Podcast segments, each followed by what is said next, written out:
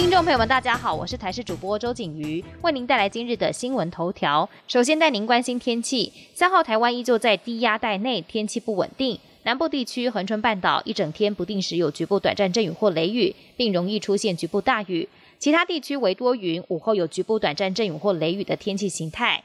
南部地区午后宜花地区，其他各地山区依旧有局部大雨发生的几率。澳门政府二号晚间表示，七月一号再从台湾进口的芒果外包装上验出了新冠病毒阳性，也暂缓品牌商入口申请一个星期。还说这是三天内第二次在台湾芒果发现了新冠病毒。最新消息，农委会防检局表示，目前还没有收到澳门通报，但措施不符合科学。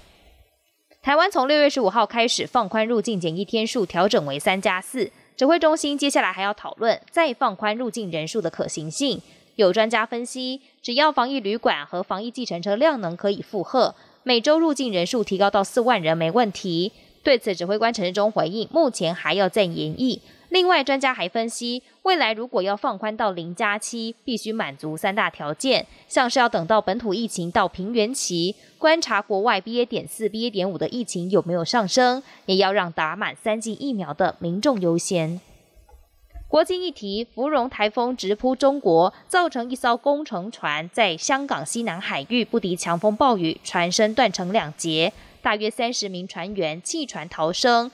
港府随即展开救援，只是当下海域风浪大，能见度低，救援难度高，目前只有三人平安获救。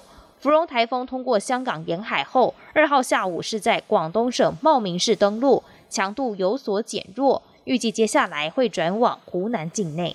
伊朗二号发生规模六点一地震，震源深度才十公里，是浅层地震，对于建筑物破坏力巨大，造成严重的灾情，至少造成五人不幸死亡。这起地震连波斯湾对岸的多个阿拉伯国家，同时也感受到地震的威力。俄军不敌乌军攻势，撤离蛇岛，还声称撤军是为了示出善意，不料接下来竟然对当地投下磷弹。两军也持续在乌东激战。俄军持续炮轰乌克兰第二大城卡尔可夫，造成当地的铁路设施毁损，前线城市利西昌斯克也遭到包围猛攻。本节新闻由台视新闻制作，感谢您的收听。更多内容请锁定台视各节新闻与台视新闻 YouTube 频道。